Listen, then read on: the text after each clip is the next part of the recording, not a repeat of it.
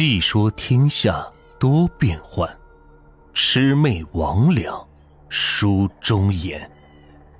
欢迎收听民间鬼故事。今天的故事名字叫《鬼扯头》。九九年的时候，我去贵阳帮一个老朋友办事，顺便了解了下鬼扯头这件事情的始末。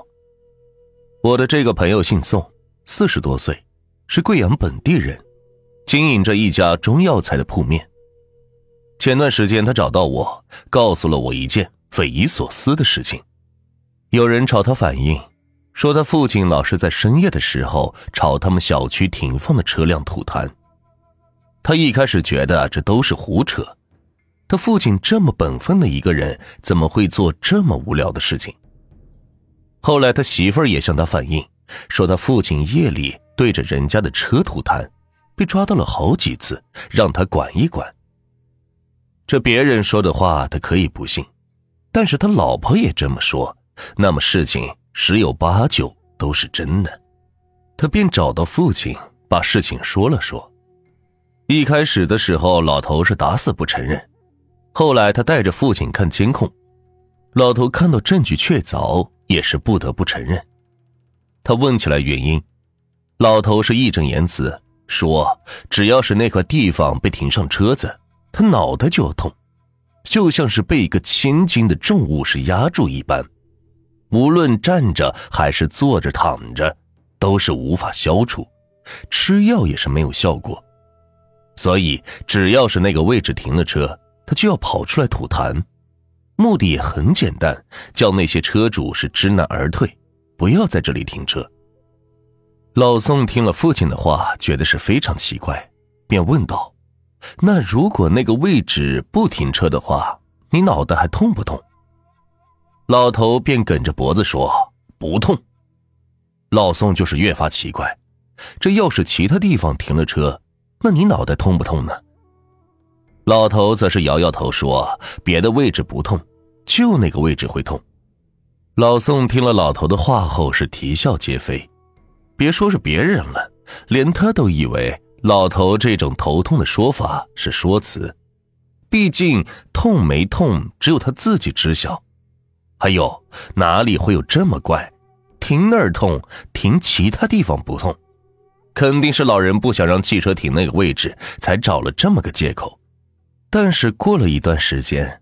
他偶然从店铺回家，看到父亲拿手一个劲儿的拍着脑袋，这一边拍，嘴里边还是一边骂骂咧咧的。他一问才知道，父亲又头痛了。老头此时是喋喋不休，肯定又有人在那个地方停车。你让他开车，让他赶紧走。他听了父亲的话，是有些为难。这人家好好的停车，怎么能随便让人家开走呢？但是看到父亲脸色苍白的模样，又不像是作假。老宋是想了想，还是去看了一下。这实在不行，就让他开走算了，免得老头再生气。可当老宋到地方的时候，发现那里确实是有一辆车，此时车主却坐在车上，正准备发动车子离开。这老宋看到车主要走，觉得正好是省得自己是多此一举。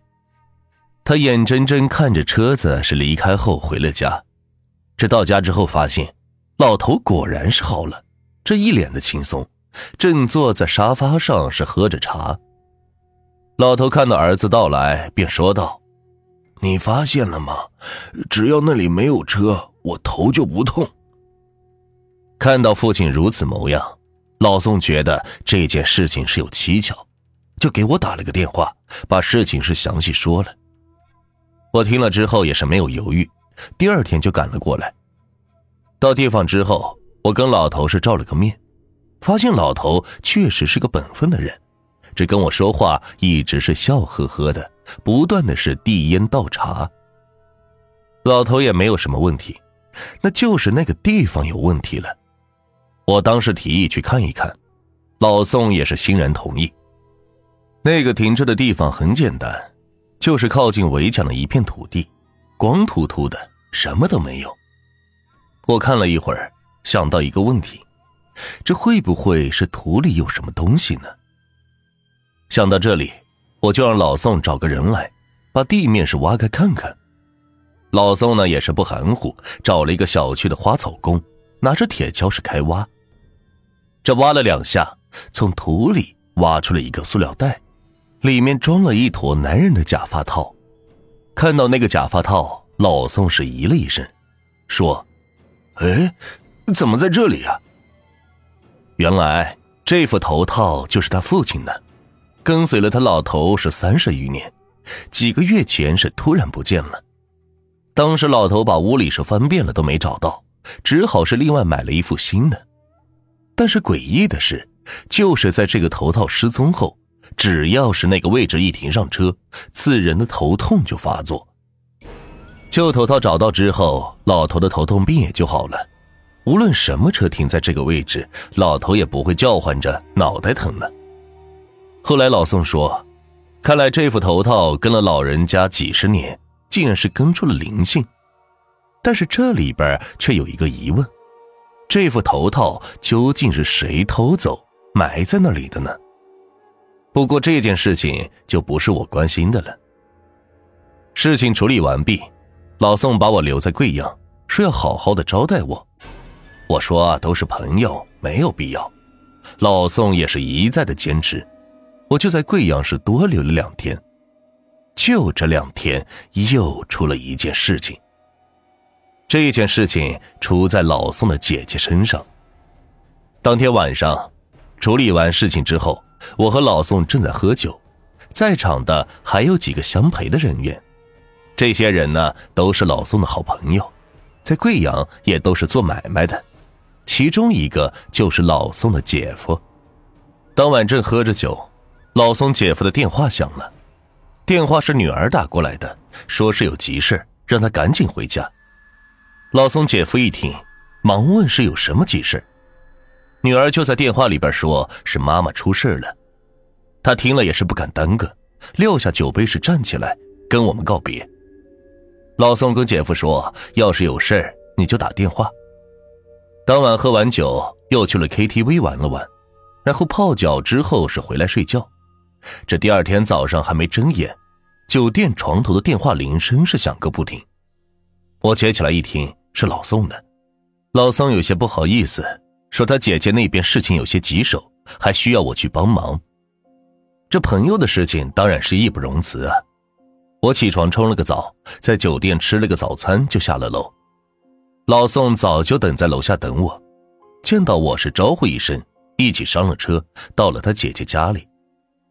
等到了他姐姐家的时候，老宋姐夫早就在门口等着了。看到我们到了，他把我们是领到屋子里坐下，帮我们倒了杯茶水之后，告诉我他爱人现在在房间里。这种情况他们从来是没有遇见过。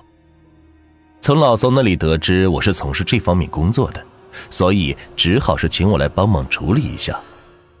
我听了之后则说道：“都是朋友，这是分内事。”老宋的姐夫又寒暄，我就说你不要这么客气。既然你着急，如果方便的话，我想看看病人。老宋姐夫听我这么一说，就赶紧站起来，连说是当然当然。说着话就领着我到了卧室的门口，然后一伸手是推开了卧室的门。卧室的床上是坐着两个人，一个年纪小一些，二十岁出头的样子。模样俊俏，听老宋说这是他姐姐的女儿。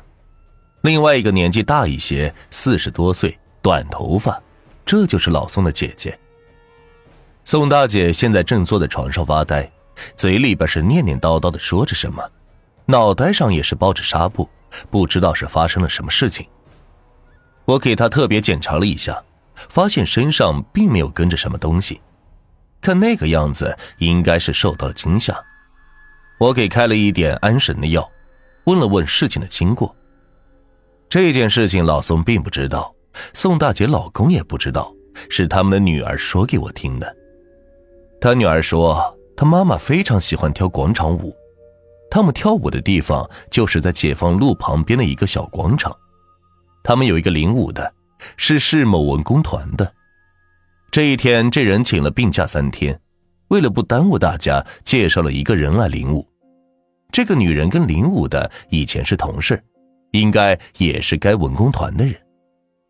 这种事情实属正常，大家也没什么异议。这个新来领舞的女人第一次来了之后，也不怎么说话，就站在最前头，跟着音乐就开跳。这跳完一曲之后，也不跟其他的人交流，就那么叉腰站在广场中央休息。这等舞曲又起，就继续领舞，就这样一直是跳到了十点左右。等到结束之后，这个女人也不和大家打招呼，收拾一下就直接走了。这第一晚正常领舞下来都要三个多小时，这跟其他人说话也是不超过五句。本集就到这里。下集更加精彩。